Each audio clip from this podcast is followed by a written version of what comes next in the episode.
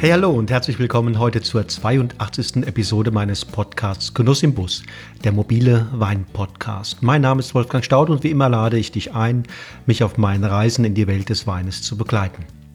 Das ist hier also heute das angekündigte Riesling-Tasting mit Moritz Heidler aus Stetten im Remstal. Die Weine zeigen meines Erachtens punktgenau, das super Feeling von Moritz für Rhythmus, Balance und Ästhetik in seinen Weinen nicht kommerziell, sondern originell und mutig. Das sind Weine, die man unbedingt einmal im Glas gehabt haben sollte. Los geht's!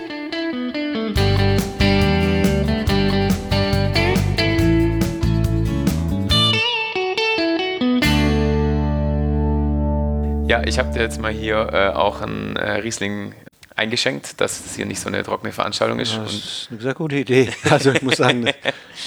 äh, wir haben jetzt hier 2019er ähm, Städtener Riesling äh, Ortswein und zwar der Schilfsandstein. Ähm, mhm. Wächst auf, äh, auf, den, auf Schilfsandsteinböden, wie der Name ja schon erahnen lässt.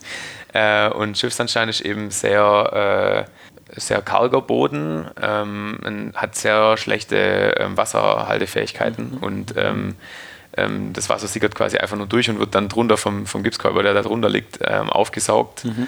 oh, wie so ein Schwamm ein bisschen. Und mhm. deswegen müssen die Reben auch relativ tief wurzeln, um an, an Wasser und Nährstoffe zu mhm. kommen.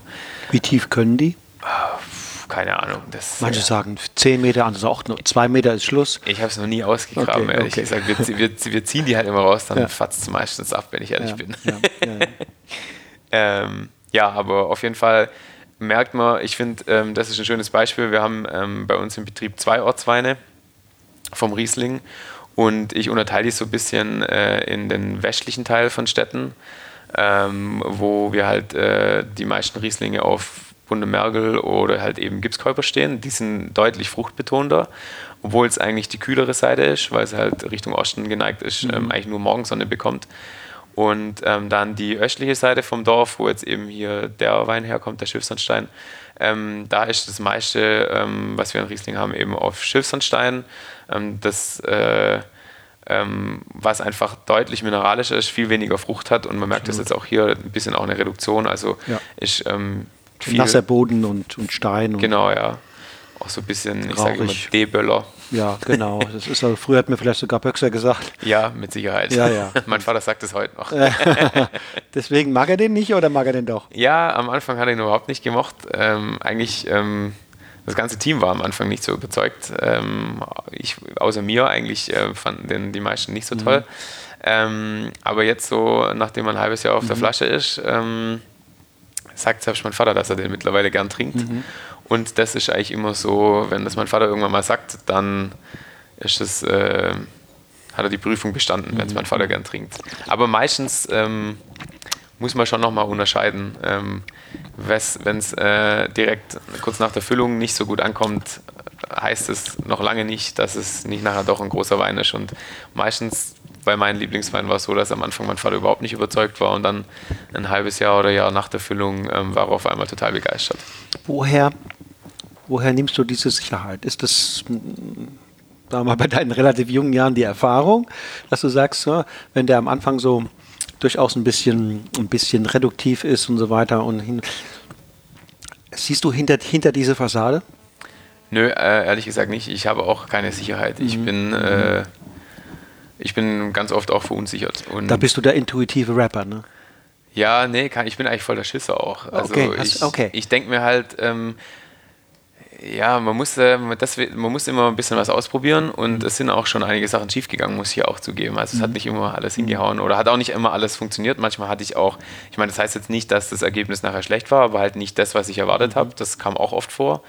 Das war zum Glück ähm, meistens der Fall, äh, aber klar, manchmal zahlt man auch Lehrgeld und ähm, das ist dann halt so, das gehört auch dazu. Aber in der Regel unterhalte ich mich viel mit Kollegen ähm, egal ob äh, jetzt hier, ich meine, im VDP hat man ja oft die Möglichkeit, mit Kollegen zu sprechen und auch deren Weine zu verkosten. Wir sehen uns ja regelmäßig auf, auf unseren eigenen Messen und da kann man sich gut austauschen und ich vertraue äh, dann darauf, dass die mir da keinen Scheiß erzählen. Mhm, mhm.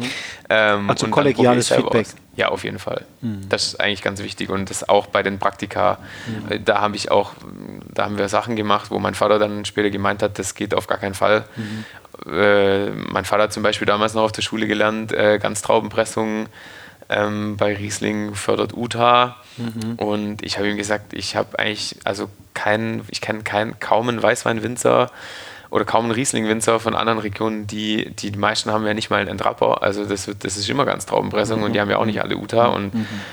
dann haben, haben wir das einfach ausprobiert und das hat funktioniert und seither machen wir das meiste eigentlich so. Also ähm, einfach ausprobieren und. Mhm, mhm. Ähm, ist Uta nicht eher ein Problem im, im Weinberg, äh, Trockenstress und so weiter? Ja, so habe ich es eigentlich gelernt. Ja. Aber früher gab es auch mal okay. in der alten Schule wurde das noch ähm, auch auf Ganztraubenpressung angeblich zum Teil zurückgeführt. Okay, aber okay.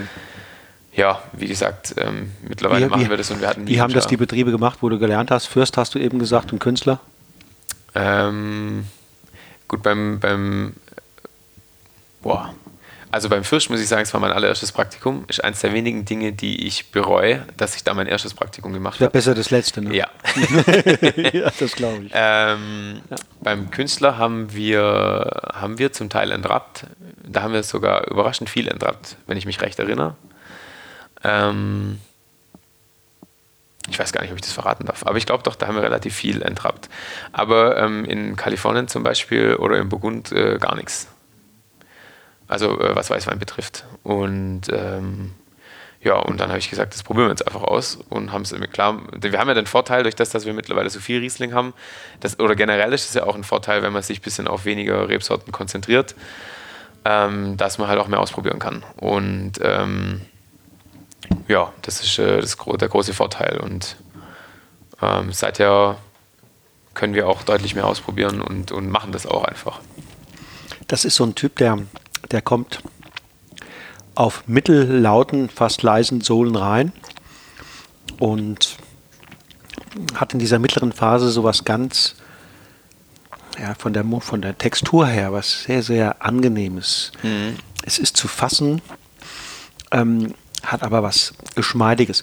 Und dann mit dem, mit dem umschalten in den berühmten Schluckmodus, dann fängt auf einmal an, sozusagen, macht er, macht er richtig Tempo, macht richtig. Äh, ja, ja, der bleibt auch dann, also für einen Ortswein relativ lang, sehr lang, ja. ja. Sehr lang. Das und ist also ein großer Eindruck dann letztlich am Gaumen, ne? Ja.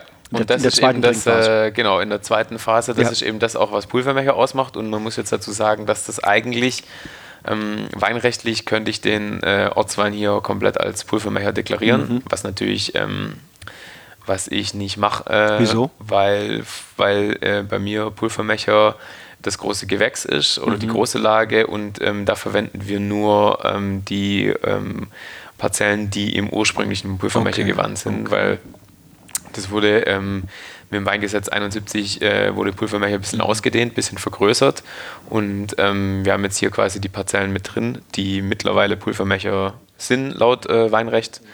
Ähm, aber traditionell eigentlich nicht mehr dazugehören würden. Und daraus machen wir den Ortswein quasi.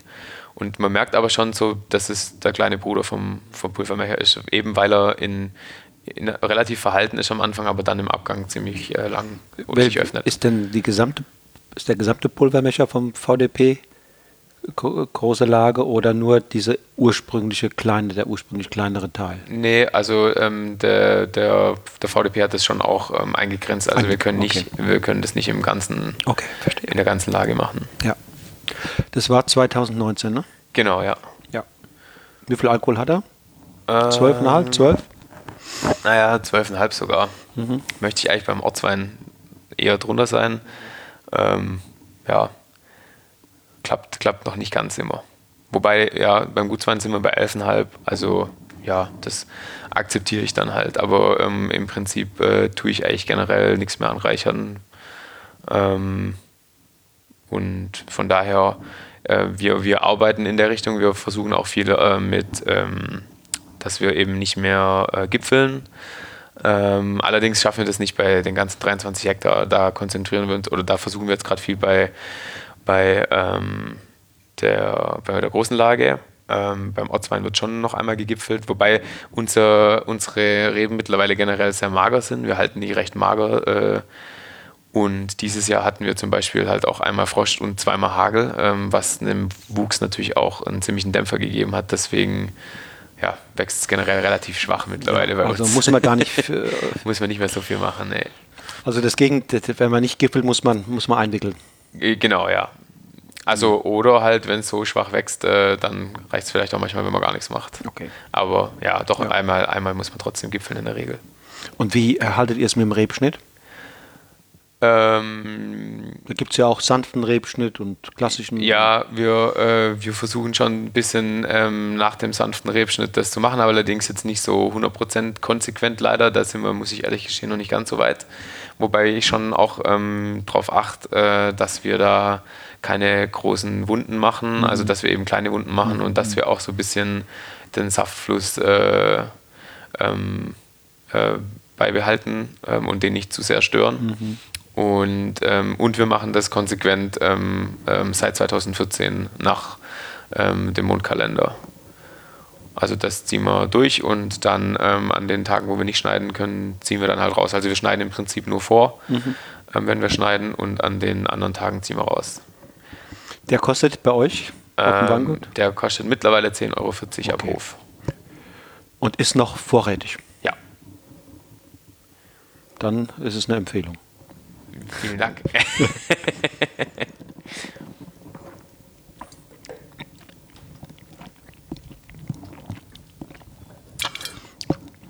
Wenngleich man natürlich sagen muss,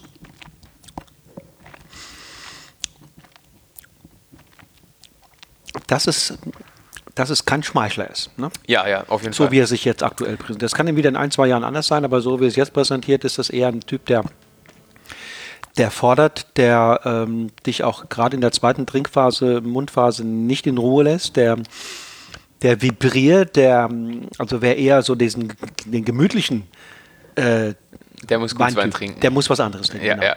Nee, also das ist ähm, äh, mir auch wichtig, ähm, dass wir halt, ähm, also ich habe jetzt im, im Standardsortiment im Prinzip äh, fünf Rieslinge.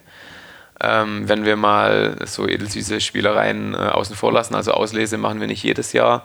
Ähm, Kabinett mittlerweile seit zwei, drei Jahren schon, aber das ist jetzt auch, würde ich jetzt nicht so unbedingt als, als also den Kabinett aus der großen Lage würde ich jetzt nicht so als festen äh, Pfeiler im Sortiment äh, sehen. Aber wenn man jetzt mal wirklich so die ähm, wichtigsten ähm, fünf Rieslinge nimmt, ähm, dann ähm, muss man sehen, dass hinter denen eigentlich fast 50 Prozent der Betriebsfläche ähm, stehen. Und dabei ist mir halt extrem wichtig, wenn man sich dann eben auf ähm, eine oder zwei Rebsorten konzentriert, dass die Weine unterschiedlich schmecken. Und ich habe ja vorhin schon erwähnt, dass wir zwei Ortsweine machen, den Pfeffer und den Schilfsandstein. Und ähm, der Pfeffer ist ähm, dann ähm, der von den Weinbergen westlich von Städten. Mhm. der ist allerdings ein feinherber Kabinett und ähm, eben wegen den speckigeren, schwereren Böden ähm, immer viel fruchtbetonter, hat aber auch einen Ticken mehr Säure, weil es halt wie gesagt die kühlere Seite ist, aber fruchtbetonter, weil es die reichhaltigeren Böden sind. Und deswegen machen wir auf der Seite auch diesen feinherben Kabinett eben und die kosten genau gleich viel, die beiden Ortsweine. Und wenn man halt Ortswein trinkt, kann man sich jetzt quasi entscheiden, ob man was Fruchtiges, Feinherbes haben will, mhm. mhm. ähm, was auch in der Nase ähm, relativ viele Fruchtaromen hat, also ein bisschen so reife Birne und Pfirsich immer. Wir können den ja vielleicht danach noch mhm. verkosten. Mhm. Ähm, oder halt dagegen der Schilfsandstein, der halt wirklich knochentrocken ist. Ähm, der hat in der Regel ähm, wenn die Spontangärung mitmacht. Aber das hat in den letzten Jahren funktioniert. Seit ich das eben bei dem Wein so fokussiere, kommen wir da in der Regel immer bei 1, irgendwas Restzucker raus. Mhm. mhm. Er hat sogar auch schon mal 0, äh, irgendwas Restzucker gehabt, wobei das natürlich dann auch irgendwo Messvarianzen im, im Weinlabor mhm. sind. Also, mhm. Aber das ist mir schon immer wichtig, dass das der trockenste Wein ist und deswegen ähm, äh, ja, einfach von der Stilistik ist ähm, der Ortswein Schilfsandstein äh, sehr trocken und, und mineralisch. Mhm, mh. Und, ähm, und die Alternative dazu wäre halt feinherb und Frucht, fruchtbetonter. Und deswegen, wer jetzt einen Schmeichler will und aber trotzdem trocken mag, der muss halt Gutswein trinken. Okay, das ist, das ist die, sagen wir mal, die Klasse drunter. Genau, das wäre bei uns der Ritzling. Ähm, genau. Also so ein bisschen eigentlich äh, mal angefangen hat als mein Projekt, als ich noch studiert habe. Mhm. Äh, als ich noch im Studium war, durfte ich so meinen ersten eigenen Wein, äh, hat mir mein Vater eine Parzelle überlassen und da habe ich dann Riesling gemacht. Das war auch eine Parzelle im Pulvermecher.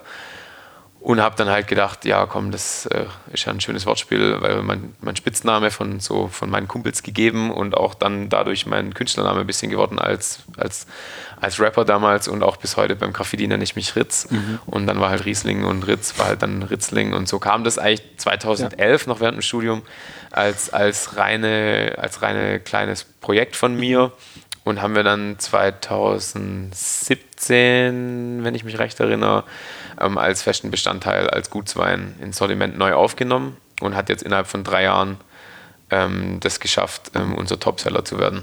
Was okay. natürlich auch mit dem Preis zusammenhängt, wenn es der Gutswein ist, natürlich der günstigste der Wein. Günstigste, aber, aber, auch ihr produziert, ist die größte Menge, ne? Ja. Das ist dieser Wein, ne? Ja, ja. genau. Und, äh, und das ist eben ein, ein bisschen gefälligerer Riesling, wobei der auch trocken ist. Also der hat so in der Regel um die, ja, kommt immer aufs Jahr an, aber so um die 5 Gramm Restzucker. Mhm. Ähm, aber deutlich fruchtiger, weil eben auch nicht nur Parzellen aus Städten drin sind, sondern halt auch ein bisschen, ähm, wir haben ja noch äh, Weinberge in Schneid und ähm, in, ähm, Strumpfelbach, äh, also noch Nachbartäler. In, in Nachbarortschaften, ja. äh, auch im Remstal. Mhm. Und ähm, da haben wir natürlich dann nicht mehr ganz so kühles äh, Klima wie in Städten und auch nicht mehr ganz so karge Böden. Deswegen ist Ritzling dann meistens ein bisschen fruchtbetonter ähm, in der Nase, mhm. Ähm, aber trotzdem trocken. Also das ist so, ich sage immer der Party-Riesling. Mhm. Und oben drüber das große Gewächs. Und eine erste Lage haben wir auch noch am Städtner Häder, was eben auch diese speckigen, schwereren Böden mhm. hat, ähm, sehr fruchtbetont. Ähm, und ähm, auch relativ, der kommt immer ein bisschen molliger daher, hat aber auch so immer im Abgang ein bisschen eine Salzigkeit, aber ist in der Nase viel lauter als, äh, als der Pulvermecher zum Beispiel. Mhm. Moritz, wir sind vorhin, hast du mir ja nochmal hier deinen Betrieb gezeigt äh, und wir haben die einzelnen Abteilungen uns so angeschaut. Und da war ganz wichtig, was ich da verstanden habe, ist, dass dir wichtig ist, ähm, dass der Wein bei dir möglichst wenig bewegt wird. Also Richtig, du hast ja. gezeigt, da gibt es nicht, also außer mal vom Gutswein wird nicht gepumpt, sondern du stellst alle möglichen Dinge an, damit du quasi im Ergebnis weitestgehend mit der Schwerkraft arbeiten kannst. Äh, ähm, was bringt das deinem Produkt, deinem Endprodukt? Also ähm, die Schwerkraft selber weiß ich nicht, ob die so extrem wichtig ist. Also viele ähm, Kollegen argumentieren ja auch mittlerweile so und sagen, es gibt mittlerweile Pumpen, mit denen lebendige Fische transportiert werden können. Ähm, dann kann das jetzt dem Wein nicht so viel ausmachen. Ähm, andere sagen, fließen tut er ja trotzdem, auch wenn er mit Gravitation fließt. Also ähm, generell, das war schon bei meinem Vater extrem wichtig, ähm, der Wein sollte nicht unnötig bewegt werden. Also das ist immer das, das, das höchste Ziel eigentlich, wenn wir im, im Keller arbeiten, sind so wenig ähm, Turbulenzen wie möglich, so wenig Eingriffe wie möglich. Also ähm, jetzt nicht irgendwie aus Langeweile das Rührwerk einschalten oder ähm, damit jetzt ein Fass nicht austrocknet, wird kein Wein abgestochen oder so, nur damit das Fass voll wird. Also sondern man muss sich das schon früh überlegen, ähm, wo lege ich den Wein rein, dass ich ihn danach nicht mehr belegen muss. Ich mache es mittlerweile auch, ähm, auch äh, bei vielen ähm, Weinen so anders, wie wir es in der Schule gelernt haben, dass die halt wirklich bis zur Füllung ähm, eigentlich auf der Vollhefe liegen bleiben. Die werden also vor der Füllung äh, dann nur direkt vor der Füllung einmal abgestochen, aber davor eigentlich äh, nicht. Ähm, und ja, also sollte schon schonend gearbeitet werden. Und, unter schonend arbeiten ähm, versteht man eigentlich im Prinzip im besten Fall gar nicht arbeiten. Ähm, klar, aber dann äh, ein paar äh, Arbeitsschritte oder ein paar Mal muss man den Wein halt eben bewegen, weil irgendwie muss er dann in die Flasche kommen. Ähm, und dann versuchen wir das halt so schonend wie möglich zu machen und halt ohne, dass halt irgendwelche ähm, Exzender, Schneckenpumpen oder Impeller da den Wein verwirbeln. Dann ist mir lieber, wenn er von selber fließt ähm, was beim Rotwein relativ easy ist, weil man halt ein Barrikfass auch ähm, einfach mit dem Gabelstapel anheben kann und so machen wir das eigentlich ähm, bei, ähm, beim Rotwein dann immer äh, mit Gravitation. Ähm, jetzt beim Weißwein äh, so ein Stück Fass, äh, vor allem unser Keller, Keller ist, ähm, der Weißweinkeller ist sehr beengt und sehr schmal da kommen wir dann äh, nicht ums Pumpen rum. Aber wir, mir ist das ganz wichtig und da kontrolliere ich dann auch immer. Und dass wir da halt ähm, im langsamsten Gang äh, von der Pumpe fahren. Und wir haben auch alle, alle Pumpen sind, wobei wir haben eigentlich eh nur zwei Pumpen, aber die sind alle frequenzgesteuert, ähm, dass es eben langsam läuft und, äh, und weil ich halt hoffe, dass es dann noch schonender ist. Also so schonend wie es geht. Äh, und nur wenn es nicht anders geht, werden Pumpen eingesetzt. Ja. Ähm, welche Rolle spielen denn die Faktoren Kellertemperatur und Kellermikrobiologie? Hm, ich denke ähm, mit Sicherheit eine sehr wichtige Rolle. Ähm, die Temperatur habe ich ja vorhin schon mal erwähnt. Äh, wobei ich mittlerweile gar nicht mehr so glaube, dass die Temperatur jetzt für Gärstockungen äh, zuständig ist, sondern ich glaube wirklich ähm, mittlerweile, nachdem mir das auch schon der eine oder andere Kollege mal so gesagt hat, also so alte Hasen ähm, von der Mosel haben ja auch schon gesagt, dass sie der Meinung sind, dass halt, wenn die Vegetation draußen in Winterschlaf fällt, dann fallen auch die Hefen in Winterschlaf im Keller. Und das, die Beobachtung habe ich, wie gesagt, auch schon gemacht. Da kann man so viele Heizungen einschalten, wie man will. Ähm, der Lauf der Natur irgendwie. Ne? Genau, ja. Mhm. Also ich denke, damit muss man sich einfach, äh, das muss man einfach akzeptieren. Und ähm, deswegen Temperatur kann man auch nur wenig Einfluss drauf nehmen. Ich meine, alles andere ist auch irgendwie eine große Energieverschwendung. Mhm. Wobei wir ähm, bei uns ein bisschen einen Nachteil haben. Wir haben ja leider nicht so ein altes Betriebsgebäude. Ähm, das halt unser Barrikkeller ist ja im Prinzip streng genommen Dachboden. Der ist zwar mhm. relativ gut isoliert, aber wenn da die Tür zu lang offen, wird, äh, offen bleibt, dann wird es da schnell drin warm. Und wir haben da auch eine Kühlanlage, ähm, die wir dann ab und zu mal einschalten müssen, um runterzukühlen. Ähm, und ich will da auch eine konstante Temperatur drin haben. Allerdings ist halt eine Kühlanlage, die entzieht halt auch wieder viel Feuchtigkeit dem Raum und das ist auch wieder schlecht irgendwie. Also ich würde da gern irgendwann mal noch ähm, ein bisschen Maulwurf spielen, aber es kostet halt sehr viel Geld und würde gern noch ein bisschen tiefer in, in den Berg reingraben, um noch einen richtigen Keller zu haben. Ja, weil das beobachte ich halt, oder das beobachtet im Grunde genommen wahrscheinlich jeder, der, der Winzer besucht, dass da eine große, eine große Bandbreite herrscht. Ne? Ja. Von Kellern, die, die muffig riechen, die feucht sind, die, die ähm, ja, mal, mal extrem dunkel sind, die mal auch hell sind, die mal künstlich ähm, angefeuchtet werden, die auf der anderen Seite äh, künstlich temperiert werden. Es gibt die, die gesamte Bandbreite und wenn man die neuen Forschungen so ein bisschen sich auch mal anschaut, da sieht man, dass die sozusagen diese unsichtbaren Faktoren, ja, die sind sehr die sind, wichtig. Die sind eine, haben eine ganz, ganz große, große Bedeutung ja. und ähm, wahrscheinlich eine viel größere, als wir ahnen und ähm, Deswegen, das glaube ich auch, ja. ja. Also ich, ich hoffe, äh, man ist halt dann immer irgendwann ein bisschen betriebsblind auch ähm, und ich glaube, äh, vor allem bei Gerüche lässt man sich halt schnell verführen und merkt es vielleicht selber nicht mehr so, aber ich bin auch schon in den Keller reingelaufen, wo ich gedacht habe, oh, hier wollte ich keinen Wein machen müssen. Mhm. Also jetzt... Ähm, wir haben, äh, ich habe es vorhin kurz erwähnt, als wir durchgelaufen sind, wir hatten halt früher hier, äh, unser Keller war sehr feucht. Jetzt hat die Gemeinde oben an der Üburg, an der Ruine, ähm, eine neue Drainage gemacht, weil da viel im Zuge der Remser Gartenschau ähm, neu gemacht wurde, dass das so ein bisschen für den äh, Tourismus, dass da die Leute mehr äh, hinlaufen können und dass das Wasser, das Regenwasser besser abfließt. Und seither ist unser Keller ein bisschen trockener und mhm. ähm, seither sind halt auch die Fässer trockener. Das mhm. ähm, finde ich ja nicht so gut. Das ist ein bisschen schlecht für uns. Mir war das immer, also man hat auch, man hört das heute noch, ähm, dass da hinten irgendwo Wasser durchläuft. Mhm. Da ist vermutlich irgendwo eine mhm. Quelle oder eine Ader. Also man hört das da immer plätschern aber nicht mehr so intensiv ähm, wie früher und die, die Kellerwand ist auch nicht mehr so nass wie früher. Ähm, aber es riecht meiner Meinung nach nicht muffig. Mhm. Und also ich hoffe, äh, du hast das auch so empfunden. Mhm. Aber ja, ja, ich habe das so empfunden. Es riecht nicht muffig. Gut, das ist wichtig. Also das nee, ist wirklich wichtig. Absolut. Und ich, wie gesagt, ich war auch schon im Keller, wo es anders riecht. Und was ich ganz schlimm finde, äh, ich war auch schon in, in einer Schatzkammer oder in einem Weinkeller von einem sehr teuren Hotel. Ähm, wo auch wirklich richtig teure Schätze liegen und da hat es extrem nach Kork gerochen, also nach TCA. Also das ist natürlich nicht gut, ja. ja. Das kann ich mir vorstellen.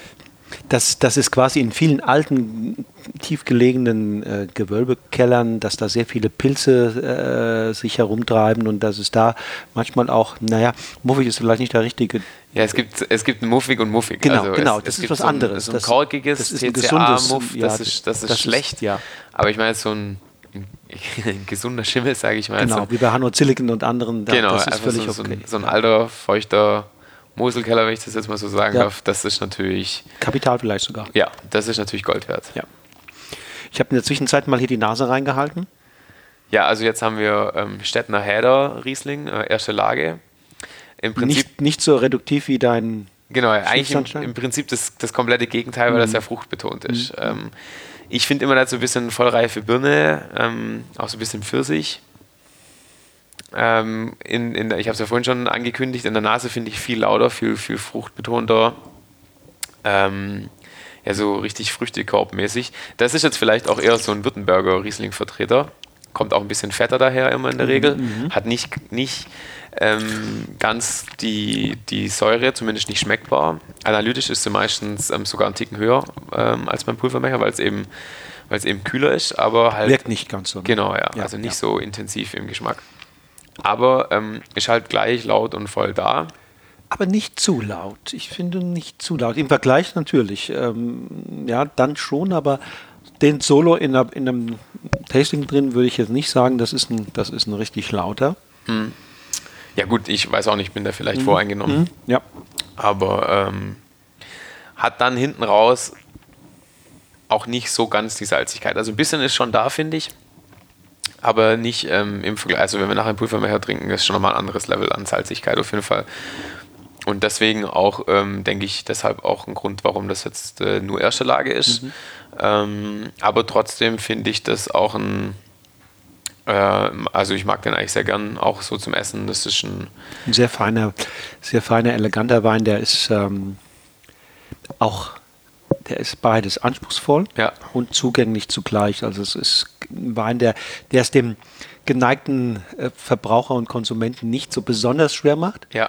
Der aber auch ähm, schon was Besonderes an sich sein kann. Genau, der aber auch sagen wir mal kritischeren Beobachtern äh, da nicht nicht unbefriedigt lässt. Ne? Ja, ich ja finde ich auch soll ja auch so ein bisschen das Ziel, also zumindest meiner Ansicht nach sein von der ersten Lage, dass es halt so ein bisschen ein einfacheres großes Gewächs ist. Wobei da sind wir uns ja auch im VDP äh, sollten wir uns da wahrscheinlich noch einiger werden, denke ich. Aber das ist halt ein bisschen ähm, halt auch die Unterschiede, die traditionellen Unterschiede der einzelnen Regionen, ähm, dass halt manche Regionen ohne erste Lage arbeiten und andere wieder mit.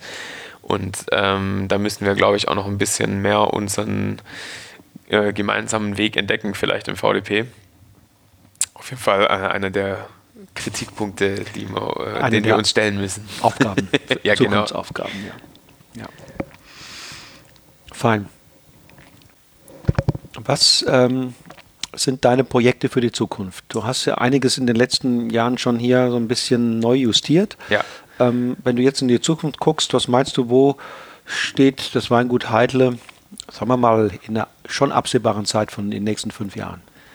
Naja, gut, äh, das hört sich jetzt wahrscheinlich ein bisschen ambitioniert an und ähm, vielleicht auch ein bisschen naiv, aber es ist auf jeden Fall äh, man darf ja träumen und ich träume schon davon, ähm, dass wir irgendwann ähm, einer von den ähm, ja, anerkannten äh, Weingütern von Deutschland sind und vielleicht da irgendwo auch wirklich ähm, an der Spitze von Deutschland mitspielen können. Das wäre zumindest mein Traum oder das ist so mein, mein persönliches Ziel, ähm, was ich gerne erreichen würde und vor allem halt auch, dass wir es ähm, schaffen, dass die Württemberger Rieslinge ähm, ernst, nicht nur ernst genommen werden, sondern dass es eigentlich eine Selbstverständlichkeit wird irgendwann, nicht nur für den Riesling aus Württemberg, sondern generell für den Wein aus Württemberg, dass wir ähm, nicht mehr irgendwie so der, der Underdog sind oder so ein bisschen das Schlusslicht, sondern dass wir eben vorne mitspielen können. Und ähm, auch international ähm, das ist ja auch witzig, äh, eigentlich wir oder ich gerade habe eigentlich mehr Erfolg in den letzten Jahren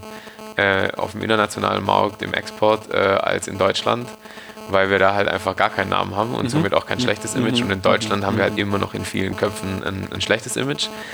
Was ich mittlerweile, ähm, seit ich ja auch im VDP ein bisschen oben mitsprechen darf, äh, auch ein bisschen nachvollziehen kann, weil ich dadurch halt auch mehr Kontakt habe zu den zu den großen Namen und ähm, mittlerweile kann ich verstehen, warum Württemberg ähm, nicht so von jedem ernst genommen wird. Ähm, Was glaubst du, ist der wichtigste Grund? Ja, dass wir kein Profil haben. Mhm. Und ähm, was allerdings schwierig ist, ähm, muss jetzt auch geschehen, ich habe jetzt so meinen Weg für mich gefunden mit Riesling und ähm, Lemberger als zweites Standbein. Ähm, bin aber auch der Meinung, dass es nicht für alle Betriebe in Württemberg der richtige Weg ist, weil halt manche doch eine andere ähm, Tradition haben und auch andere Stärken haben. Aber wir sollten es, finde ich, schon irgendwie ähm, schaffen, ein bisschen mehr in eine Richtung zu arbeiten und ähm, gemeinsam und halt doch irgendwie, ähm, dass man ein bisschen eine grobe Ahnung hat, äh, wenn man von Württemberg spricht, was einen da erwartet. Weil momentan kann einen halt alles erwarten, von Trollinger bis zu Sauvignon Blanc bis zu mhm. Riesling kann irgendwie alles passieren. Wenn nicht für ganz Württemberg, dann zumindest für, sagen wir mal so, Regionen wie das Remstal. Ja, oder für andere Ecken, Heilbronner Ecke, was auch immer, ja, dass, dass es wenigstens da so eine gewisse Kohärenz gibt, genau, dass ja. man weiß, wenn man vom Bremstal spricht, dann spricht man von, was weiß ich, fünf oder sechs Rebsorten und das ist es. Das ist vielleicht schon zu viel eigentlich. Ist vielleicht schon zu viel, ja, ja. Ja, da, da, da gibt es viele deiner Kollegen, die sagen, das ist viel zu wenig. Ja, ich weiß, ich weiß. Also, ja, das, äh, ist, ein, das ist ein Problem und ich bin auch nicht sicher, ähm, ob wir das gelöst kriegen, aber ich hoffe, ähm, wir sind ja auch gerade, äh, spricht natürlich niemand gern drüber, aber im Prinzip ist Württemberg ja schon in einer großen Krise ähm, seit langem und ja, ich hoffe, dass wir da bald rauskommen und ähm, einzelne Betriebe schaffen das ja schon ganz gut und äh, ich hoffe, dass wir das ähm, dann irgendwann packen, so wie auch andere Regionen uns das mhm. schon vorgemacht haben. Die Pfalz oder Rheinhessen waren ja auch nicht immer an, äh, an dem, hatten auch nicht schon immer das Image, das sie heute haben. Genau. Lernen von anderen ist da manchmal ganz sinnvoll. Ähm, und oft spielen, spielt auch die junge Generation eine, eine ja. ganz große, eine ganz große Rolle.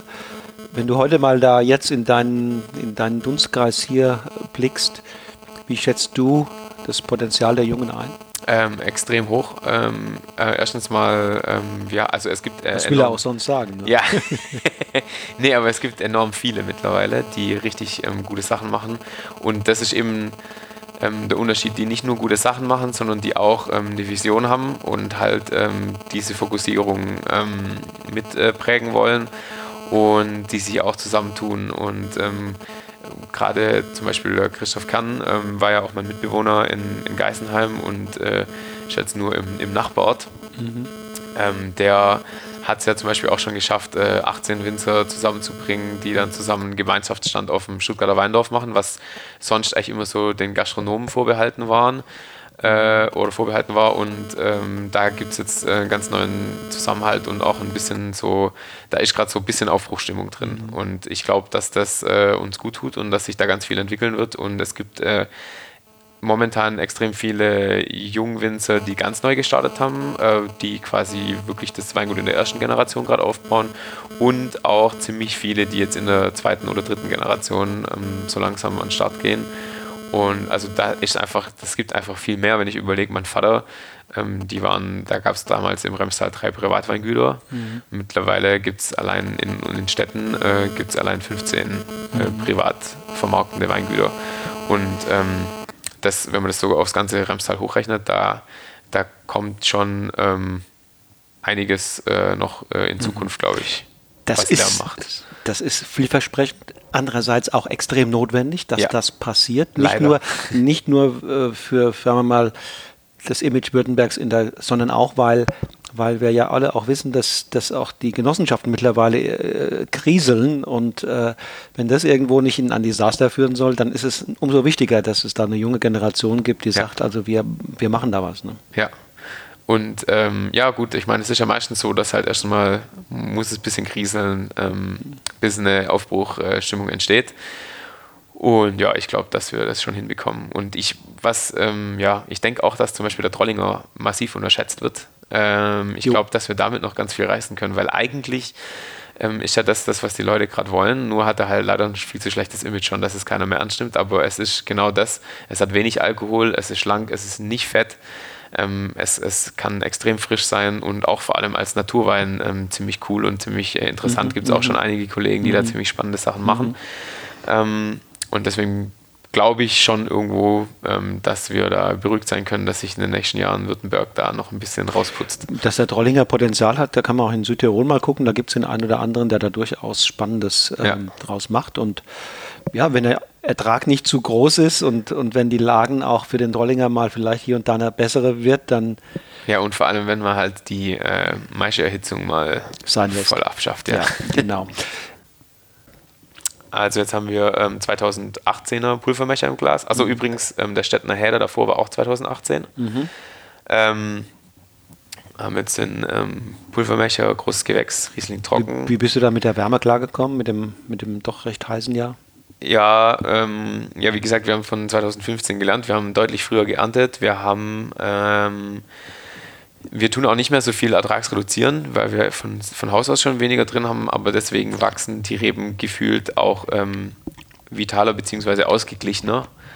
Ähm, und wie gesagt, das ist eben der Wein, der nach dem biologischen Säureabbau noch ein pH hatte von 3,11.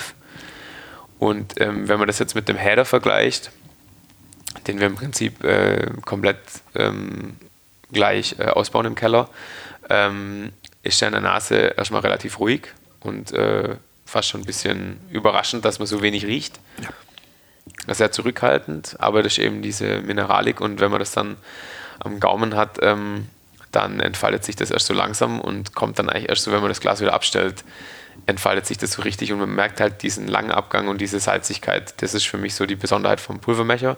Hier haben wir jetzt auch keinen äh, Schiffsandstein, sondern Kieselsandstein. Ähm, und äh, der Kieselsandstein hat aber ähnliche Eigenschaften, nur hat er halt äh, relativ rot, hat, eine, hat einen sehr ähm, hohen Eisengehalt auch. Mhm. Aber bringt, Eisen hat ja manchmal diese, diese leicht rauchigen Effekte.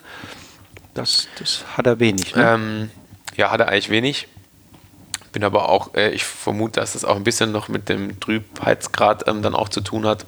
Ich meine, ähm, ich möchte schon, dass ähm, die, die, also klar, jetzt hatte, hatten wir vorhin der Schiffsanstand, der ein bisschen ähm, einen Stinker hat, aber an sich möchte ich schon, dass die Rieslinge relativ reintönig sind. Also ich klar, das, das kann auch mal ein cooles ähm, Stilmittel sein, aber ich finde, man sollte das nicht zu sehr verzwingen und ähm, ja, ich möchte eigentlich schon, dass die Weine jedem schmecken und und jetzt nicht nur den, den Böxer-Fans, sag ich mal. Das ist extrem gut, ne? das weißt du. Dankeschön. Das ist extrem gut, weil das ist ähm, die Vermählung von Schlankheit, von, von einer gewissen Leichtigkeit mit einer wahnsinnigen Länge, Persistenz hinten. Ähm, wieder die berühmte zweite Drink, ja. die zweite Trinkphase im, im Mundraum, wo, wo dann auf einmal der Wein anfängt zu tanzen und wo, es, wo richtig Musik reinkommt, Schwung und Lebendigkeit, dieser Grip, der da sich so reinarbeitet in die Poren. Ja, das ist ein toller Gesamteindruck einfach. Das ist wie so, wie so, ein, wie so ein Konzert, wo vieles zusammenspielt und es ähm, ja. aber im Ergebnis stimmig ist. Ne? Ja, ja, und ähm, wenn man das dann nochmal ein paar Jahre gereift mhm. ähm, trinkt, dann bekommt es auch noch richtig Schmelz und äh, ja, also das ist auch so, da sieht man einfach, ähm, gerade die Lage Pulvermecher ähm, ist ja nicht umsonst ähm, eine bekannte Rieslinglage, weil also was man auch sagen muss, ähm, die, die ähm, Tradition im Remstal gibt es ja noch nicht lang Privatweingüter und aber Pulvermecher war halt auch schon lang ähm, vor den Weingütern die mhm. Lage eigentlich, in, die Rieslinglage im Remstal.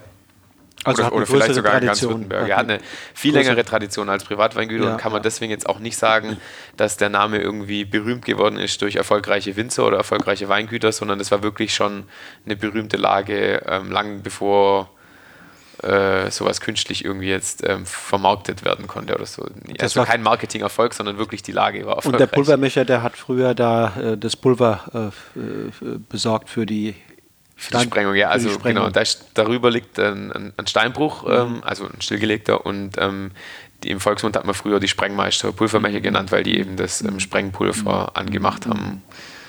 Was zu dir ja auch als Typ passen würde, sind Naturweine. Ja, habe äh, ich auch schon gemacht. Gibt es auch? Oder hast du gemacht und nee, macht es nicht mehr?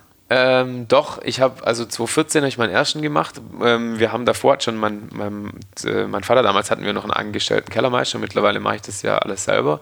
Aber wir haben, ich meine, 2012 damit angefangen, dass wir beim, damals hatten wir auch noch Weißburgunder Großgewächs. Ähm, war aber auch einer der Weine, die äh, rausgeflogen sind wegen mir aus dem Sortiment. Und äh, damals hatten wir beim Weißburg und Rosten Gewächs haben wir immer ein Drittel Maische vergoren und äh, dann rückverschnitten. Und so kam das eigentlich, ähm, ich habe das wollte jetzt nicht zu viel erst im ersten Jahr ändern, stilistisch ähm, an den Weiden. Ähm, wollte, ich wollte jetzt nicht alles komplett über den Haufen werfen, aber ich wollte es ein bisschen besser machen. Und damals war halt meistens die Maische-Gärung wurde nach der Gärung direkt äh, ins Edelstahl gelegt und dann auch meistens schon ziemlich zügig äh, filtriert. Und ähm, ich habe das halt eben nicht ins ähm, Edelstahl gelegt damals, sondern ins Holz und auf der Vollhefe liegen lassen ein Jahr.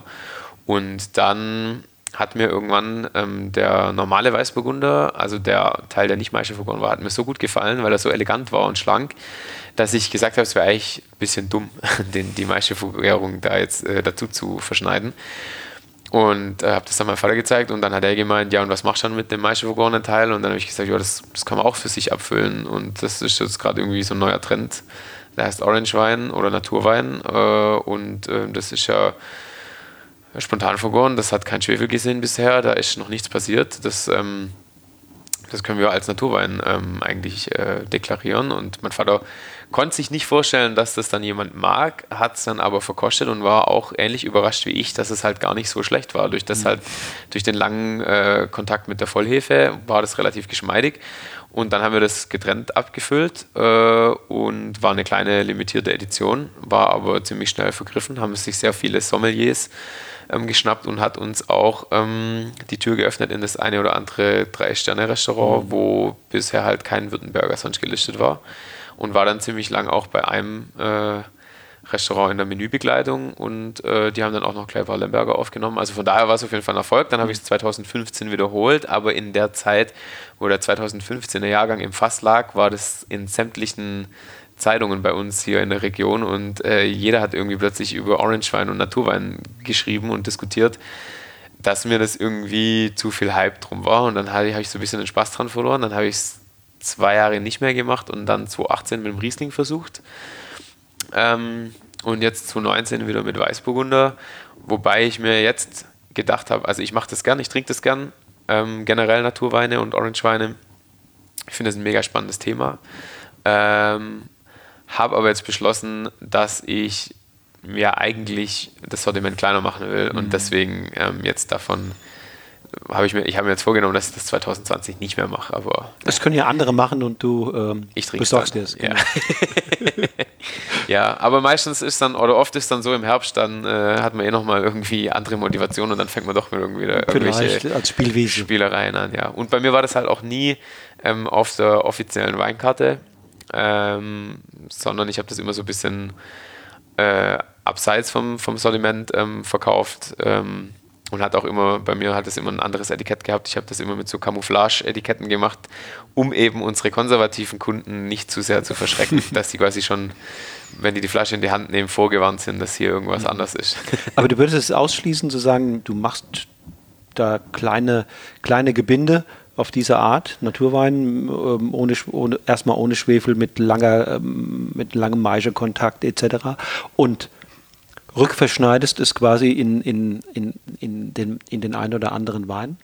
Das würde ich Als, nicht ausschließen, okay. weil ähm, erstens mal äh, durch das, dass die, vor allem die Lagenrieslinge ja bei mir sehr lang gern, also ähm, meistens bis in Juli, manchmal sogar bis in August rein, ähm, gern die und haben von daher eh kein Schwefel gesehen bis dahin.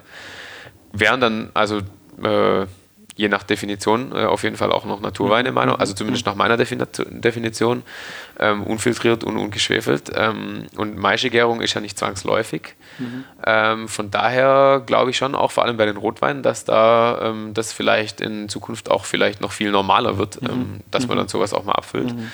Und wir haben ja auch mittlerweile hat sich auch der Schraubverschluss ähm, vor allem bei uns in Gutswein etabliert. Mhm. Sonst haben wir es bis jetzt noch nicht im Einsatz, aber äh, ich kann mir schon vorstellen, dass man auch mal dann was ungeschwefelt abfüllt. Und ähm, ich meine, die Schwefelgaben sind eh schon sehr gering bei uns, aber dass man es auch mal komplett bleiben lässt, kann mhm. ich mir mhm. vorstellen.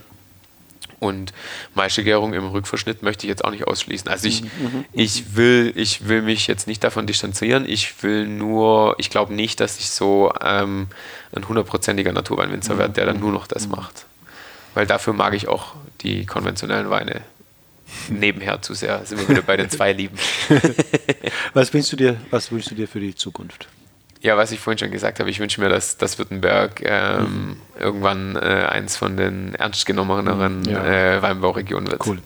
Dann ganz herzlichen Dank. Ja, vielen Dank, dass ich mitmachen durfte. Hat viel Spaß gemacht hier bei dir und ähm, alles Gute für die nächste Zeit. Danke ebenso. So, ihr Lieben, das war das Riesling-Tasting mit Moritz Heidler, dem kreativen und mutigen Bio-Winzer aus dem Remstal im deutschen Weinbaugebiet Württemberg. Nächste Woche habe ich einen in mehrfacher Hinsicht echten Exoten der Weinbranche am Mikrofon, einen Gymnasiallehrer, der am Rande der Schwäbischen Alb auf einigen der höchstgelegenen Weinbergen Deutschlands, abseits der weintouristischen Hauptrouten und deshalb vergleichsweise wenig bekannt, erfolgreich Weinbau betreibt. Die Rede ist von Helmut Dolde in der Gemeinde Frickenhausen-Linsenhofen, der vor vielen Jahren sein Hobby zum Beruf und die Berufung zum Job gemacht hat. Also schalte wieder ein, wenn am 29. Januar die nächste Episode von Genuss im Bus an den Start geht. Bis dahin sage ich wie immer, lass es dir schmecken, tschüss und auf Wiedersehen.